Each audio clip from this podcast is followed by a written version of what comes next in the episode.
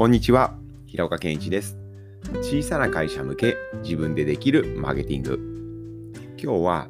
ブログを執筆するときや YouTube を発信するとき、その時にどんなコンテンツの内容を決めたらいいんですか？そんな質問に回答しようと思います。はい。ブログの執筆とか YouTube 発信の時、何を書いたらいいか、どんな情報発信したらいいか悩みますよね。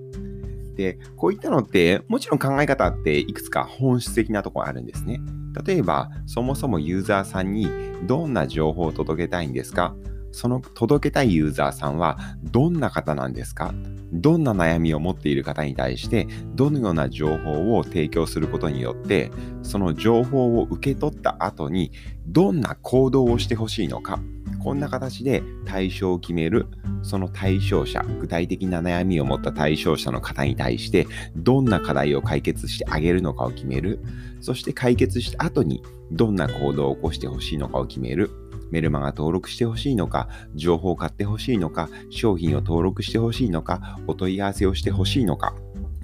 そんな形で情報発信の時のステップっていうのは簡単なやり方があるんですけれど、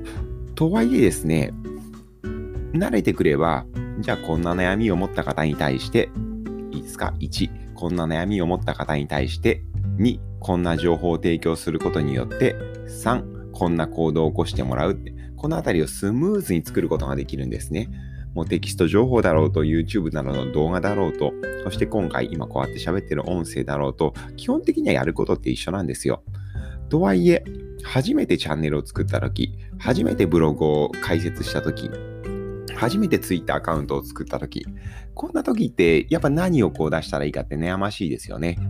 ですから、多分今回みたいなブログ執筆や YouTube 発信するとき、Twitter アカウント新規で作ったとき、何を発信したらいいんですか？なんて来るんだとは思います。でですね、もう分かんなければ、もう僕は分かんなければ、ユーザーに求められそうな情報を適当にいくつか公開しましょうよ。そんな形で話しますね。もういいじゃないですか。もう最初からわからないんで、もう自分がいいと思ったこと、仮に自分が消費者だった時にこんな情報を聞きたいなと思うことをもうこっちの想像でいいので、もういくつか出しちゃうんですよ。例えばですね、Twitter だったら最低でも100ツイートぐらいしてください。YouTube だったら50動画、Instagram だったら50画像、それぐらい出してくると結構強弱が見えてくるんですね。例えばブログだったら、Twitter だったら、どういった投稿したらインプレッションが多いのか、そして表示された後、まあ、インプレッション表示された後に、プロフィールどれぐらい見られているのか、ブログであったら、そのブログを読んだ後に執筆者情報とか別のページどれぐらい読んでるのか、そんな形で見ていけばいいですし、YouTube だったら視聴維持率どれぐらいあるんだろうなんて形で、とにかくですね、もう何出したらいいかわかんないときは、もう50個なり100個なり、そのプラットフォームに適した情報をとにかく出してください。で、それぐらい出してくると、どういった傾向の情報を出したときにどんな反応が出るのか。例えば、こんな情報を出すと、表示回数がたくさん増えて、いろんな人にリーチはできそうだなと。でもあんまりいいねつかない。でもこういった情報を出してると、いいねがそんな、こういった情報を出していくと、そんなに表示はされないようだけど、その情報を見た後のプロフィール閲覧率が高い。つまり、ユーザーさんをよりお問い合わせまでつなげる、そんな最後の一押しができるんじゃないか、なんていうふうに判断できるんですね。ですからまとめます。ブログ執筆とか YouTube 発信時、どんなコンテンツ出したらいいかわからないとき、そんな時にはユーザーに求められそうな情報をもう数十個出してみてください。そしてその後、各プラットフォームが提供している解析ツール、ブログであったら Google Analytics、Twitter であれば Twitter Analytics、Instagram、YouTube、それぞれ各媒体が解析ツールっていうのを設定してますので、もちろん無料で使えます。そういったツールを使うことによって、どんな種別の情報を出したときに、どんな反応があるのかっていうのを見定めた上で、じゃあこれからどんな情報を出していこうなんていうのを決めてみてください。でですね、この質問にちょっと関係する形で、Twitter の例えば運用ですね、これ一つ取ってより細かく話してみたいと思います。新規でじゃあ Twitter 運用始めます。最初はもう何出していいかわかんないです。だからまあ、先ほど申し上げた通り100個ぐらい適当に投稿してみてください。そうするとですね、あれ？こういったツイートすると、プロフィールへのアクセスが多いな。こういったツイートすると、いいねの数が多いな。こういった投稿すると、メンションであったり、言及、要はこちらに対してこうコメント返しみたいな形で、リアクションしてくれる率が多いな、言及数が高いな、こんな形で傾向が見てくるんですよ。で、例えばですよ、プロフィールへのアクセスが多いってことは、見込みユーザーさんとの接触起点の獲得につながってますし、Twitter の場合、いいねが多いのであれば、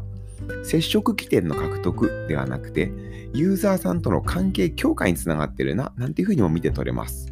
また、最後に申し上げた言及数ですね。こちらが投稿したらそれに対してコメント返しが多い。そういったような状態であれば、もう既存のお客様との関係性強化をさらに一歩進んだ上で、もうある種のアンバサダーですよね、もうそこまで行くと。一緒に自社を盛り上げてくれるような、そんな状態にまでどんどんどんどん深くできてるな、なんていうのも見て取れます。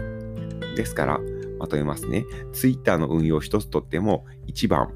大きく3つです。そのうち1番、見込みユーザーとの接触起点。自社のことを知らなかった人と初めて接触するためのツイート。で、そのツイートの場合は KPI、評価指標はプロフィールへのアクセス数です。そして2つ目、3つのうち2つ目。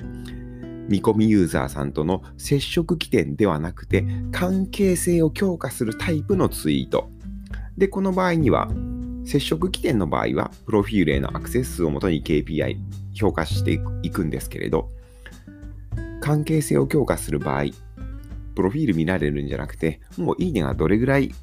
つくか、そこで評価すればいいかと考えてます。そして3つのうち最後、3つ目ですね。もう一回いきますよ。1つ目、接触起点の獲得化。2つ目、関係性を強化。そして3つ目、既存ユーザーさんのアンバサダー化も一緒に自社を盛り上げてくれるようなコメントしたりリツイートしながら自社のことを一緒に盛り上げてくれる場合によったらその商品の口コミを書いてくれるそういったような方たちが喜ぶようなタイプのツイート。こういうの明確にあるんですよ例えば自社の商品に対する深い深い思いであったりとか、場合によってはキャンペーンとかもありかもしれないです。そういったのをするとリツイートされた、メンションされたりして、一緒になって自社を盛り上げる、そんな形になるんですね。で、この場合は KPI は言及数っていうような形になります。はい。こんな形でですね、今日の話をまとめますと、どんな情報を出したらいいかわからない。そんな時は、もう各プラットフォームに合わせて100ツイートする、50動画を配信する、そんな形で、まずは何十個かもユーザーの気持ちになって情報を出してください。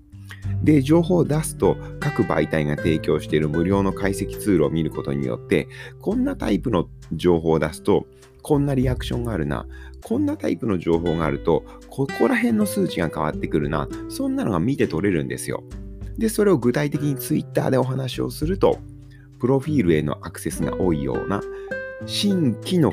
新規のお客様の接触規定になるタイプ。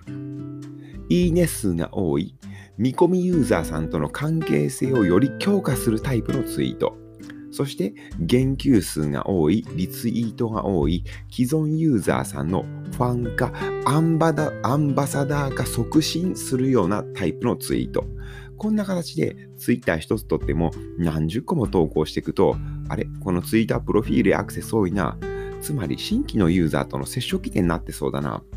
あれ、このタイプのツイートはいいねが多い。あ、見込みユーザーさん、もうすでにフォローしてくれてる方たちが、よりいいねをしてくれて関係性強化できてそうだな。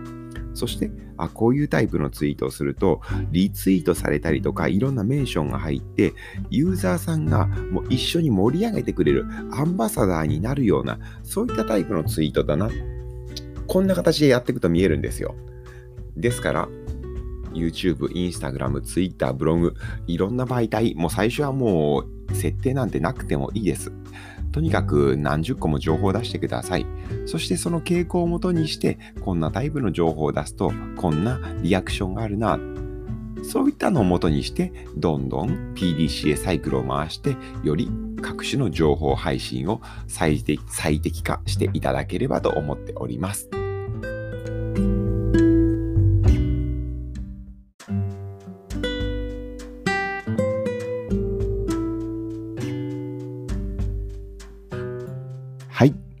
の話はいかがでしたか？